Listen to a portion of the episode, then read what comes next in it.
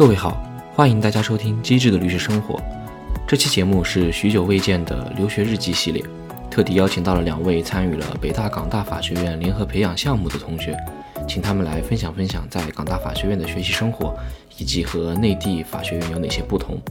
这期节目不仅会对港大法学院的课程设置、学习节奏、课外活动有比较全面的介绍，也会与大家分享在香港从事律师工作所要考虑的方方面面。比如大律师和事务律师的区别，在香港通常如何申请暑期实习，有哪些选择等等。需强调的是，本播客的内容仅代表个人观点，并不代表任何律师事务所或律师出具的任何形式的法律意见或建议。未经本播客的授权，不得转载或使用播客节目中的任何内容。如果你喜欢本期节目，别忘了订阅、关注与分享转发。本播客在小宇宙、苹果播客、喜马拉雅和 QQ 音乐均可收听。也会通过微信公众号“机智的律师生活”不定期的分享节目文字稿。话不多说，让我们开始今天的节目。大家好，我是 Joyce，非常高兴能够参加今天的录制。我是 Jillian，很高兴可以来到 David 节目做客。OK，那其实两位嘉宾。正如我刚刚介绍，其实都在北大法学院，先是接受了两年多的法学本科，然后现在因为项目的原因，在港大这边其实是那个北大港大联合培养的项目嘛，可以说是在当前这种呃法学院培养模式下比较少见的，可以同时接触到跨法域的境内和香港的的这种法学本科教育的同学，就想问问现在两位在港大法学院感觉融入的怎么样？有哪些地方觉得不错？哪些地方又需要点时间适应的呢？啊，我觉得融入没有啥困难，因为对我来说就是融入一个普通的新环境。然后一开始我确实感觉摸鱼有点困难，因为港大法学院平时任务量很大，每周都有 tutorial，就是配套的小班课，然后课上会考察读 reading 的情况和作业的情况。但是现在第三个学期，我已经深谙划水之道了。我觉得我在香港最快乐的时候就是假期，因为香港的文化活动还是很丰富的，可以到处去参加一些活动。在学校的时候会无聊一些，因为小班课的存在让我被迫比在北大的时候用功了一些。嗯，我可以先说说我在最初的时候在学业上一些不适应的地方。第一个是。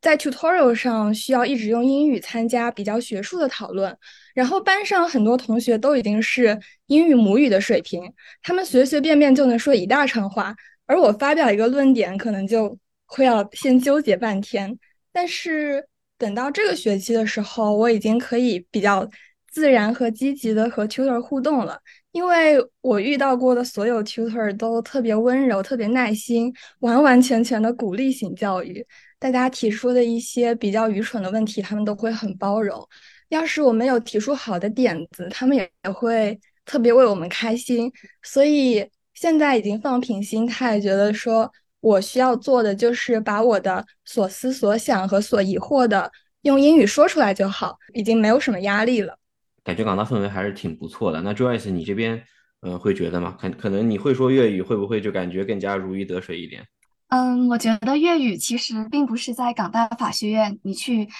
作为一个法学生学习的一个必须技能吧，反而英语会比较需要。嗯，你会粤语呢，可能只是在生活上会更加方便一些，比如买菜啊，或者是买饭的时候，你就可以更加自如而自然的讲出你你的特别需求。嗯，我觉得在港大法学院学习最重要的还是英语吧，因为无论是你这么多的阅读材料，还是你在上课。听到老师的传授的语言，还是你在小班课上自己进行讨论的发言，全都需要用英语来表达。这个英语它并不仅仅限于日常沟通的英语，它还是那种专业的英语。所以你在参加这种嗯学术讨论之前，你必须要有对这个英语概念或者一些术语的深刻掌握，你才能非常容易的表达出来。除了英语之外，嗯，在港大和在北大的学习没有别的太大的不同。呃，或许可能在北大，你通过一门课，你所需要掌握的程度是百分之七十；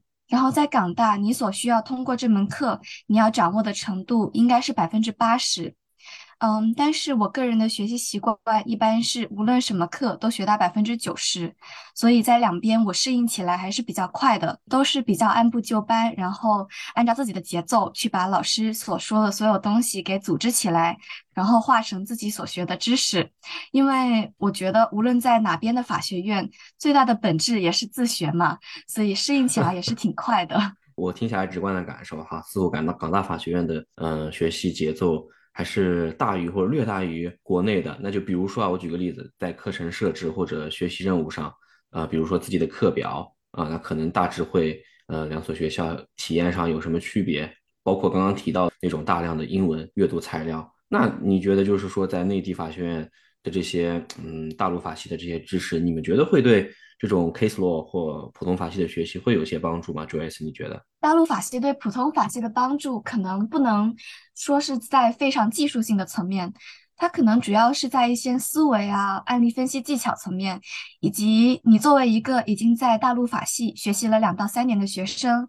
呃，你应该已经掌握了一些怎么上课或者怎么做笔记、怎么考试这种，呃，所谓可转换的技能，然后你能够非常容易的转换到普通法的学习去。那就 B level 的技能，就是对对 B level 技能，就是那种所谓的 transferable skills，就是在面试中也会怎么说，比如人际沟通技巧这种。但其实，无论是你是转到普通法系学习，还是你以后去转到具体作为一个律师，这种技能都是相通的。课程安排上，你选了哪些课呢？能简单介绍介绍？嗯，课程安排简直就是非常的充实，而呃，非常的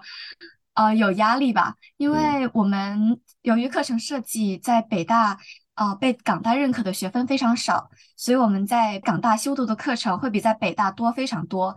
然后每一门课在港大都会配套一个小班课，所以即使只上一门课，也是两门课的任务量。嗯，而且普通法的学习它本身就有非常多的呃案例需要读。嗯，比如在学宪法的时候，我们一个案件可能就有几十页或者一百多页。啊，然后你要从案件事实读到法官的分析，然后你甚至要读关于这个案例的很多学者的评论。嗯，另外我觉得压力比较大的是北大，它可能是期中一篇论文，期末一个开卷或者闭卷的考试，然后很多同学可能就是临时抱佛脚。但是在港大，主要有一种过程性的考核，它会把百分之一百它分成十分的呃上讲座的考勤，然后二十分的。导修课的那种。呃，算是所谓的贡献，你要参与讨论，并且做出一些实质性的发言，然后可能有五十分的是平时的那种，嗯，小组作业或者平时的普通的交一份案例分析报告，然后期末也会分成两份，呃，那种全年的课程，你在第一学期要考一次期末，第二学期也要考一次期末，所以你必须持续不断的去学习，并且不忘掉之前的知识，因为它在后面的考试应。用中都是连贯而一体的，所以你就不能够在某一段时间完全的松懈下来，挺有挑战的。Julian 这边是不是也是这种感受呢？你的课程安排是包括对阅读材料的一些感受或者处理是大致什么样的情况？虽然港大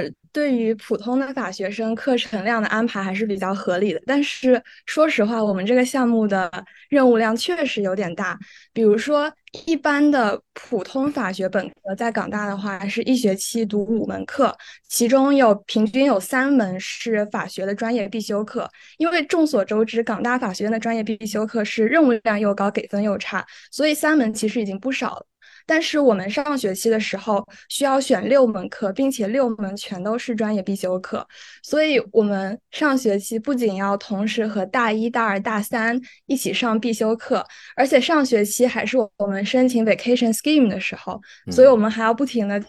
律所面试，所以上学期的压力还是比较大的。阅读材料方面。确实多，而且老师都选的很好，读了一定有用。但是我觉得有些课可能材料太多了，反而会影响读的质量吧。比如说前几天 Joyce 刚发给过我一张截图，是大三的一门专业课一周的必读材料，一共有二十个 case，每个判决书多则一百多页，少则大几十页。所以这个量自己全部读完其实是不太可能的，可能很多案子大家就去看看一些二手资料，读一下别人总结的判决就完事儿了。嗯，我觉得来读普通法之前，我对读案例还是很有兴趣，而且很有野心的。我觉得法律的语言和逻辑都非常美丽。但是真的来到港大之后，因为每周有太多的案例堆到我头上，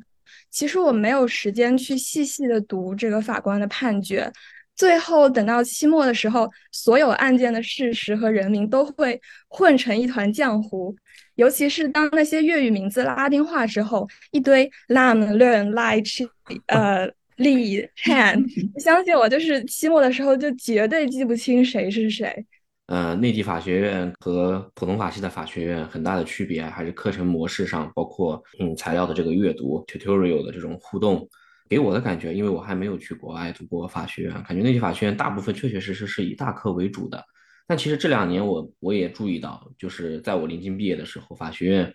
呃，也开了好多那种精品案例课，也尝试分组啊进行小班的这种讨论。呃，你们对两所法学院的感觉啊？呃，这种授课模式的不同之处，以及这种模式之下的课堂训练对法学院学生可能带来的帮助，呃，大致会有哪些角度的？是的，内地的法学院必修课应该基本上全都是几百人的大课。那最近渐渐在尝试的一些精品案例课，可能也是主要是选修课，大小班结合，听说体验还是很不错的。然后像港大这一边的话，它所有的必修课都是大小班结合的模式，分成 lecture 和 tutorial。lecture 就是大班课，采用教授面对所有学生授课的形式。教授在讲台上讲课，学生在下面记笔记。这个和内地的法学院主流应该是一样的。嗯，不一样的地方就在于 tutorial，它是一个十个人左右的小课堂，每个班都会由一个 tutor 老师带领。那这个老师可能是法学院的老师，也有可能是从外面聘请过来的很厉害的律师。一般在上小班课之前，我们需要读完本周所有的阅读材料，并且完成布置的作业。那课上，tutor 就会带着我们围绕这些问题进行讨论。我个人的感受是，大班的形式给学生的自由度比较高，基本上学什么什么节奏学就全靠自律吧。那么小班课的存在，就相当于每周都会有人监督我完成一定的任务，并且给我们创造了一些定期和老师和同学互动的机会。我觉得 tutorial 是有逼我走出舒适圈的。嗯，比如说我原先并不是特别喜欢在课上发言，但是有时候 tutor 提了个问题没人回答，冷场了，我会突然感觉特别尴尬，特别替他尴尬。然后有时候我偷偷瞟一眼他，发现他也在看我，我就只能硬着头皮说些什么。然后这样慢慢的有说话的习惯之后，我感觉我在说英语的场合没有那么木了，没有说端着，我要先看看别人说了什么，看看别人的水平，我再说话。这样，我觉得这种转变对我的其他方面帮助也很大，比如说呃律所的面试啦，与英语母语者交往之类的。总之，让我的英语人格更加活泼了一点。我觉得这应该对未来职场上的处事也是有帮助的。对，就是我觉得，就中国学生的特点呢，就包括我在内，很多时候我想发言，一定要啊副稿打的比较完善啊，可能想的比较清晰过后，呃，再再再说，感觉心里更有底一点啊。可能在国外的环境下，大家基本上可能就是。呃，嘴巴要动得更快一点，可能未必要想得非常完善，但有什么想法迸发出来，就就赶紧的去沟通，感觉这样对人的改会有一些改变。我听一个也是从大陆来，现在在香港执教的教授给我提过，他说他在教 tutorial 的时候，感觉到明显是英语母语者，特别是欧美的同学会更加 talkative 一点，然后虽然他们。很多时候回答问题并不像来自内地的学生那样可以条条都答在点子上，他们可能自己也逻辑比较混乱，但他们就是会说的很多很多，说一大串，把人都说晕的程度。但是很有可能这样听众反而觉得，嗯，这个人很活泼，很愿意说话，很有水平，就会反而会更加喜欢话多的人。然后如果话比较少，虽然可能说的比较准确，但是在有些场合就会占劣势。其实给我的感觉就是，为什么国内法学院大课更多呢？其实我觉得还是跟法学教育资源资源这一点有关。包括如果说国内要组小班课的话，可能会助教就是或高年级的这种硕士、博士的师兄师姐会过来帮忙的多一些。听刚刚 Julian 讲，好像也会港大会邀请一些呃校外的一些律师来做这个小班课的一些呃主讲人或者引导者这样的角色。但给我感觉就是港大法学院他会更多的去借鉴一些实物的资源跟合作来来参与到自己的这个教学当中。那 Joyce，你是不是觉得？港大法学院在这方面会相比内地更偏实务呢？嗯，确实一直都有这个说法，是港大法学院会比内地的法学院在整体上更加实务。但其实这个说法其实，嗯，可以再仔细的想一下，因为在实际情况中，我们也会发现，无论是在港港大还是在内地法学院，你要在进行本科法学教育，你的最基本的法学课程。呃，我觉得是差不多的。你首先还是要先有一个理论和思维层面的培养。呃，在内地的话，你可能会在思维层面会侧重于一些学理理论的介绍，以及去做一些法律条文的解析。然后在港大的话，在理论层面，即使你是作为一个案例法去学，你也要在案例中去找到一些法律原则和法律规则，然后理解它如何在整个法律体系中去建构起来的。所以我觉得在理论层面上是一样的，所以他们的共同点也是有非常大的 lecture 讲座，然后那种大班课，大家都要学习同一个内容。但是，呃，我觉得港大确实会更加偏实务一些。首先，刚才讲到的小班课，它的 tutor 导师，呃，一方面我们学校会有一些全职的导师，他会专门的去负责某某几类课程的一些，呃，比如去设计教案，呃，去引导学生如何去将一些法律原则应用到一些虚拟的案例中。嗯，法律写作与研究这门课程上，我我的导师他是一个在香港的大律师，他是专门研究土地法以及很多的民法原则以及去做诉讼的，所以他在教我们去如何法律情辩以及去表达自己的思维，或者去起草法律文件的时候，他也能够从一个更加实务的角度去给一些建议吧。他应该是往我们去作为一个律师进行培养的。但我在内地法学院的经历是，即使是在呃民法案例研习这样的小班课上，我们的导师主要也是博士生、研究生，主要还是偏学历的角度去进行一种引导的。我自己的感觉是，呃，两地法学院它的那种共同性会更加的多了，因为已经越来越多有一种。呃，案例分析考试那种三到四小时的民法和刑法，在期末考试允许你带所有的资料，然后允许你进行所有的参考，也不仅仅是很多年前的贝多芬了。所以我觉得已经越来越灵活，更加实物化了。港大法学院或者香港几所法学院，它最大的区别。嗯，它有一种叫 PCL 的课程，它是对于每一个想在香港呃作为职业律师必须经历的一种法学培训。它会教你如何去起草合同、去起草法律文书，这种可能会更加实务。毕竟在内地法学院，它应该没有一种专门的律师课程，它可能就是你过一个法考，然后去做实习律师，在律所中通过职业来进行培养吧。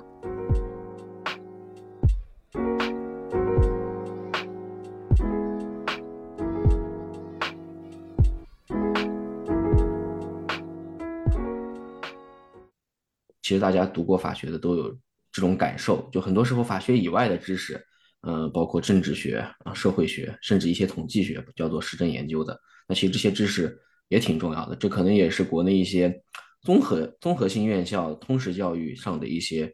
优势所在。就很好奇，在港大，就除了特别专的这种啊法学专业课以外，还会给法学院的同学提供哪些选择呢？那除了课程以外，我觉得是不是一些？吉连跟 Joyce 都提到的这种特色的这种文化活动、社会活动，呃，社团活动，能不能跟大家介绍介绍？对，我在北大的时候也确实选了不少其他学院的课，因为我特别需要一些这样的课来满足我对非法学领域的好奇。然后港大呢，它一般的教学安排也规定学生要选很多的通识课，而且可以选几乎任何学院的课程。但是这些都不适用于我们这个项目的学生。我们这个项目因为专业课太紧凑了，所以整个二点五年只有两门通识课的额度，然后我又靠免修英语多选了一门政治学的课，这些课体验都很好。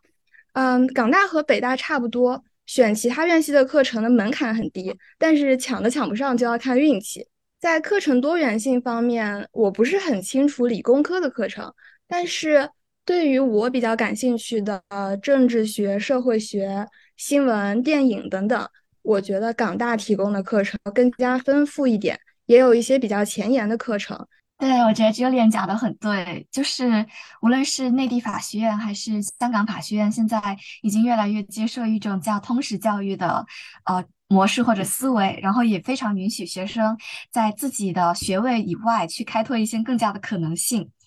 嗯，确实，无论是哪个法学院，我都觉得有非常多的呃选择去学法学以外的课程。但是呃，因为我们的课程本身就非常紧凑了，所以这些其实我没有太多的机会去学习或者是接触太多。但是我觉得对我个人而言，这个确实有太大的关系。因为我本身最大的兴趣就是法学，然后我对法学以外的东西就是不太容易能提得上兴趣。呃，如果一旦它有非常多的可能性让我选择，这是可能说明它会让我需要选修非常多的非法学的学分，呃，这导致我可能会非常头痛。所以现在反而算是乐得清闲了。因为我可能会比较功利主义一些，然后比较实用主义一些。如果我是需要去学习一些法学以外的课程，那么这个可能是对于我作为一个律师在未来职业有直接相关性的，比如去学习呃一些统计，或者学习英语，或者学习一些财会知识。那么这些，我觉得并不一定需要学校为我提供相应的课程，可以通过一些网课或者通过一些书籍进行自学就可以了。通识教育也可以是自我通识教育嘛？自我通识，嗯，对。对，然后在活动层面的话，我觉得无论是内地高校还是香港高校，它都有各种各样的活动。因为大学生的天性就是喜欢呃挑战未知以及挑战更多的可能性，呃球类啊、公益活动啊、创业活动都有。但是我觉得呃港大呃它比较有特色的一点就是。呃，每天你都会收到特别多的邮件，去告诉你有非常多的活动等着你今天去参与。这些邮件一般都会在凌晨三点钟的时候发到你的邮箱里面，你每天都会知道有不同的活动。但是可能在内地法学院，它没有那种非常丰富的成体系的那种集体邮件，所以你可能需要非常稳定的去加入某个社团，你才能知道有那种活动的存在，然后你可能就会。在所谓的一种信息残房里面，就一直参加那一个活动，就没有那么多渠道去获知呃更多的可能性吧。然后港大比较特色的是，除了学校层面的活动，它也会有宿舍层面的活动。比如你住在宿舍里面，你会有一些呃元宵节活动，或者是所谓的高桌晚宴，你就会非常的容易去参与到呃在生活层面的社交。就刚刚提到的这一点，我觉得很有意思。国内外法学院的一个小区别啊，不单单是国内外法学院了，感觉高校层面就是国内的高校对于邮件的使用，其实还是频率相当之低的。就是特别是在国外或者任何场合，他们邮件沟通或者邮件发通知的体系跟习惯更加好。那国内似乎因为邮件的普及程度和一些使用习惯的原因，渐渐的其实都转向了微信公众号啊或者微信群。就这种情况的沟通，你通过订阅这种栏目来发相关的通知，可能国内以前会有一些呃 BBS 的论坛，可能也会好一些。但确确实实，嗯，就我这边实务中接触到的很多实习生吧，其实大家刚来实习，大部分人对于邮件的使用都是非常的生疏和不习惯的。对，其实我觉得这个跟呃境内跟境外它的那种社交软件的整体市场布局是有关系的，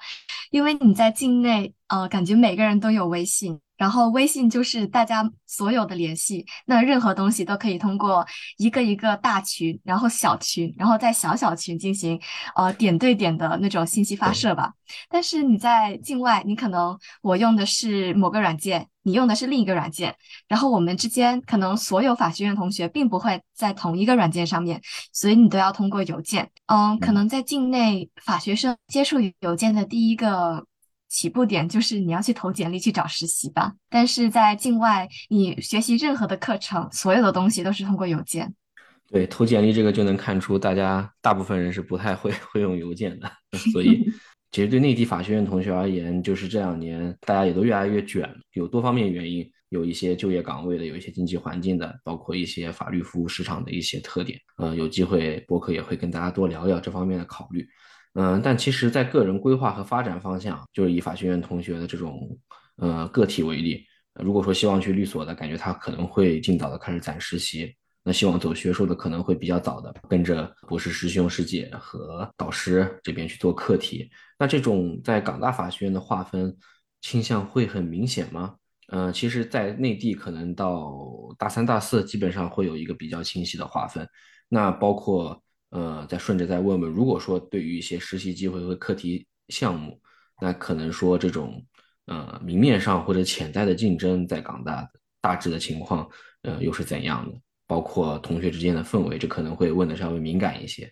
嗯，我有一些小小的体会吧。嗯，因为我感觉确实，无论在啊内地法学院还是在香港法学院，它整体的对于一个学生去寻找一份工作，你的简历的要求，它的无论是丰富度还是深入程度都有所提高了。因为当你的同辈提高了的话，在同辈竞争下，你确实也需要有所提高，你才能就是脱颖而出吧。嗯，但是我自自己的体会是，感觉内地法学院它的这种算是为了求职的努力，或者是为了某个方向的努力，它主要是从大三、大四开始的。嗯，因为在那个时间的分水岭上面，你就需要考虑，你到底是想去保研，呃，去申请出国，还是想就业？如果是就业呢，你是想诉讼、非诉还是法务？然后你会不会去想考公务员？呃，你可能是在大三到大四才会去比较深入的思考这个问题，但是无论是走哪个方向吧，对于很多大一大二的法学院同学来说，他无论是怎么样，他的准备都其实是没有偏向的，因为最根本的是课内成绩，所以它是每个道路的起点，基本可以作为每个打开每个方向大门的钥匙吧。嗯，但是我在港大这边的体会有所不同吧。因为我同时在跟大一、大二、跟大三的同学一起上课，所以我发现港大这边很多法学院的同学，他在进入法学院之前，可能就已经有比较清晰的呃职业规划了。有的可能想走向政府，有的可能想去做大律师或者是事务律师，有的可能已经非常明确想去做学术了。然后我觉得在香港这边，他每个目标所要通过的路径，它会有比较大的不同。可能会比较出现这种呃分流的前置，已经前置到大一或者大二上面去了。港大法学院或者香港一些法学院，它比较大的区别是它的学制会比较长，本身四年的单纯法律本科就可以非常自由的去延长它的学制到五年甚至六年。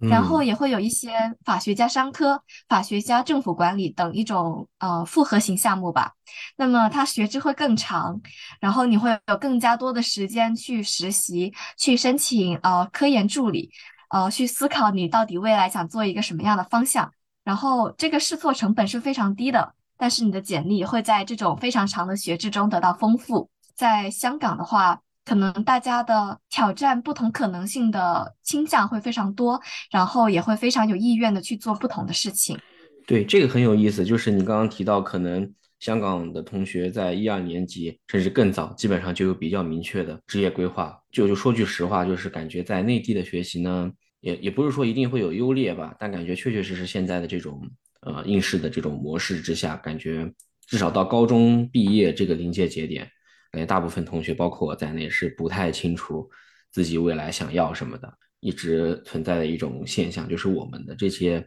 呃，基础教育可能对于人自身兴趣和方向的挖掘，我觉得多多少少，呃，还还是略有一些成长的空间。以至于其实我本科读完过后，可能大致的才会对整体的自我、对自己或者对这个社会有一个呃稍微深入一点的这个认识。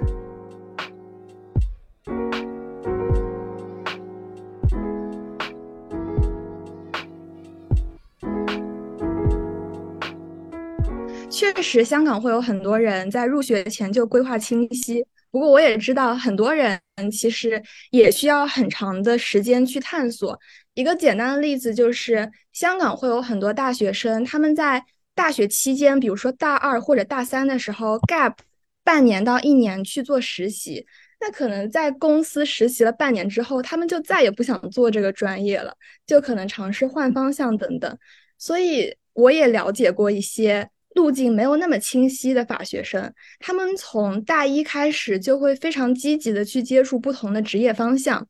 典型的一个路线就是大一的寒暑假去 Chambers 大律师行做 mini pupil，简单来说就是由一个大律师师傅带着进行两周的实习。一些学业比较优秀和老师关系比较好的同学呢，就会在大一、大二的学期间做老师的研究助理，这样就能了解到学者是如何做研究、如何写书等等。那么厉害的同学在大二暑假的时候就可以去比较厉害的律所做事务律师的实习。等到大三的时候，可能大多数人就基本能确定自己的职业方向。比如说，对商业律师有兴趣的，就会去申请 vacation scheme 了。这样的路径，他们基本可以把几乎所有可能的方向都尝试一遍。但是你说，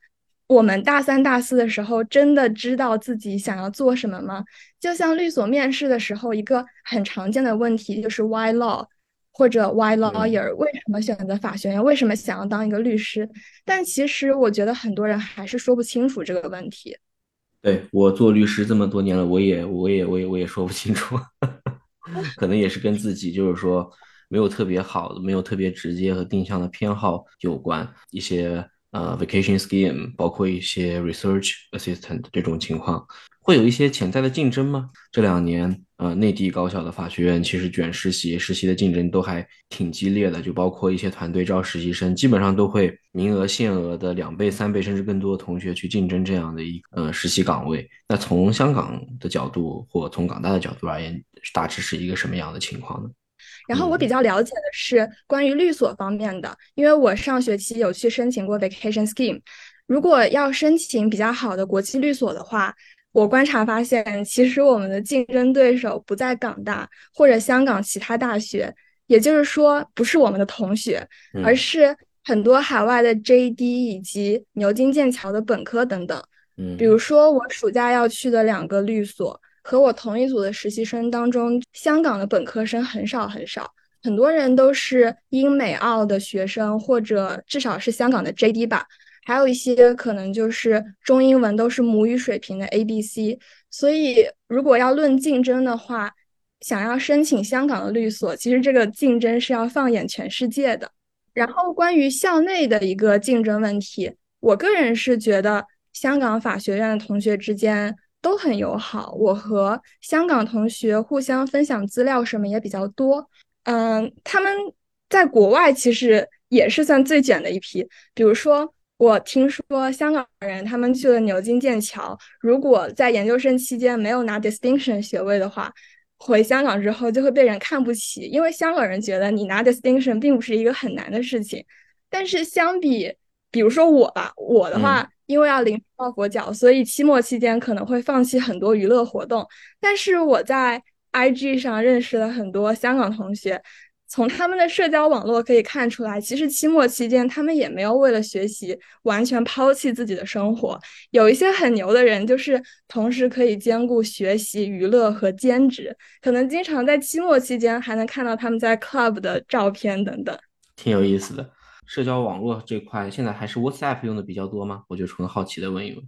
对，然后还有 Instagram，然后还有呃 Facebook，感觉什么都有吧？什么都有，所以非常分散。非常。Facebook 主要是年纪比较大的人用，像我姑姑这个年纪，他们就可能就看 Facebook 比较多。但是年轻人，比如说，就像。我们内地生，我们说见面加个微信等等，那可能跟香港同学见面就是加个 Instagram，因为呃既能看到你平时的生活状态，又能聊天。然后 WhatsApp 的话，其实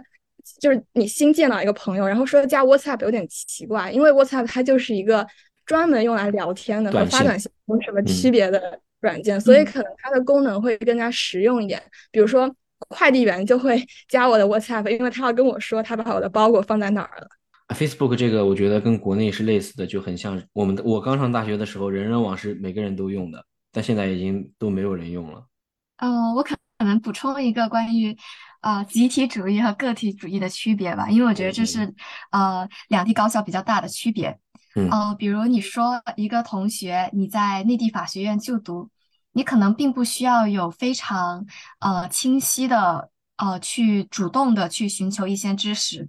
或者一些信息，因为这些嗯。东西都会由各种组织，比如学工部、教务部或者是学校就业办，通过各种方式去送到你眼前，然后你就可以呃有所就是挑拣的去处理你眼前已经有的信息。但是嗯。如果你在呃港港大法学院或者在香港法学院，因为你现有的信息是非常多的，但是学院它并不会直接送到你眼前，它是通过一些嗯求职的官网或者是一些很多成一份份文件的 guidance 去这样给你，你想要你就要自己去获取。所以如果你并不是非常清晰的话，你可能会一直处在一种空白领域，一种信息真空，你就不会去获得更多的信息。所以呃，需要非常强的自主意识以及主动寻求信息的一种意识吧。因为他们不会出现要写三千字，但是写了一万字的那种情况。哎，这个真的是，嗯，真的是很很那个啥。主要是这两年疫情导致很多别的可能性没有了。感觉现在来来我们这儿实习的人的心态已经也都不太一样。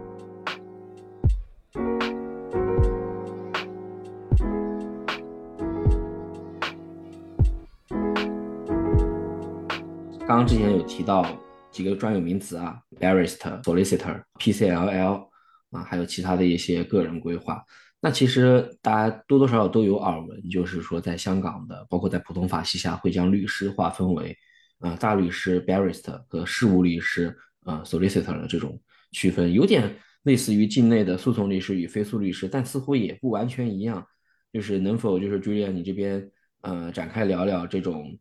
这种划分的这种制度，以及可能对呃今后想去香港呃职业或者就读法学院的同学们的规划有哪些影响和考虑的因素呢？嗯香港的大律师，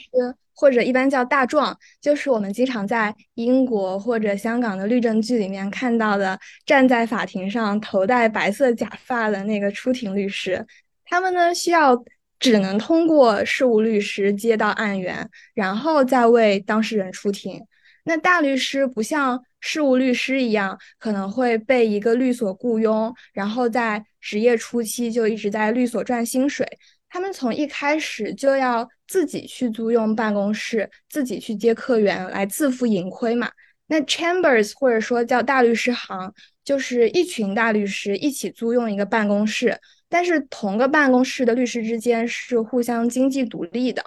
嗯如果想要做大律师的话，一般在大学的时候就会去律师行实习，拿到职业资格之后呢，就要跟着一个师傅实习一年才能正式执业。我是看英美的律政剧长大的，嗯，其实来香港之前，我对能在法庭上交锋的大律师一行非常心动。那我我可以说说为什么我最后还是决定不走这个方向了吧？因为大律师他们在初出茅庐的时候就要独立执业，所以很多新手律师可能一开始会沦落到租不起办公室、吃不起饭，因为在香港要找到客源会特别重要。此外，就是语言基本上要达到英语和粤语都是母语的程度，否则就只能出席一种语言的庭审，就会比较有局限性。特别是我听说一些级别比较低的法院，它很多案子都是使用粤语开庭的。那对于我一个来自内地的非广东人而言，这个先天条件就比较难满足。然后我也问过一个大律师，有没有见过来自内地的不会粤语的出庭律师？他想了半天说，啊、这么多年好像就见过两个，确实属于凤毛麟角。所以现在我和 Joyce 的职业方向都是事务律师。跟 Julian 刚刚说的一样，我那个时候在嗯、香港跟大律师跟我师傅实习的时候，他也提到了这种嗯、大律师职业初期刚刚起步的时候，他当时包括很多人一开始会接大量的法律援助案件，大量的法律援助案件可能会渐渐的把你的一些经济水平会有略有略有改善，再包括一些其他的一些呃声誉上的一些呃影响，也是慢慢积累的一个过程。所以，他确确实实我感觉更像个体户吧，会要跟一些事务律师搞好关系，因为案源很大量的案源主要还是来自于呃事务律师那一块。呃，然后 solicitor 可以理解为事务律师，或者更加宽泛的理解为商事律师。因为在我自己体会看来，barrister 他可能会更加侧重于纯纯的法律层面，就是 legal 层面；但是在呃 solicitor 层面的话，会更加倾向于去处理一些商事相关的事务。它跟大多数红圈所它所从事的业务其实是差不多的，但是只不过就不会去法庭上面进行辩论，呃，然后因为香港独特的制度或者地理位置，呃，在香港的 solicitor 它主要集中于是资本市场或者一些投资融资并购业务。呃，一般来说，对于一个事务律师，他不会像呃诉讼律师一样，呃自负盈亏或者自己经营自己的事业。他主要还是会依托于一个律所，然后在那个律所里面作为一一份子去参加由律所承接回来的比较多的项目。事务律师他的成长路径跟呃诉讼律师是不一样的。呃，想成为一名事务律师，首先你要在呃，毕业的倒数第二年或者毕业的倒数第一年，你去申请一种叫做 vacation scheme 的暑期实习。这种实习你通常只需要做一个月或者三个星期，然后你在暑假你可以做两段或者三段。然后香港有一个非常著名的日子叫做八月一日放榜日，然后各大律所就会在八月一日放出呃最后的消息，决定是否录用你作为两年之后的律师。嗯，呃，在你本科 LB 毕业或者 JD 毕业之后，你就要去修读一门叫做 PCL 的课程。这门叫做 Postgraduate Certificate in Laws，就是刚才提到过非常实务的课程。它会教你合同撰写或者是呃一些法庭辩论的技巧。然后你在完成这一个 PCL 课程之后，你就会去到给你发了 Training Contract 的律所去做两年的实习。事务律师，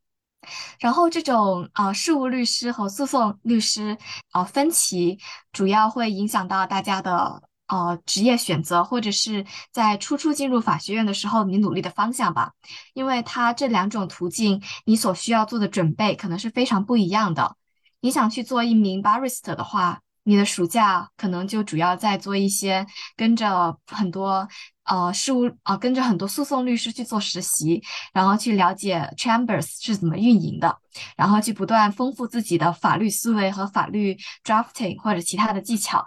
但如果你想做一名 solicitor，你可能寒暑假的实习主要还是去传统的 law firm，无论是回去内地去呃红圈所或者普通所，或者是你在香港去 local 所或者呃 i firm，你都是去做一些非常涉及商事的事务，所以努力的方向可能在一开始就泾渭分明。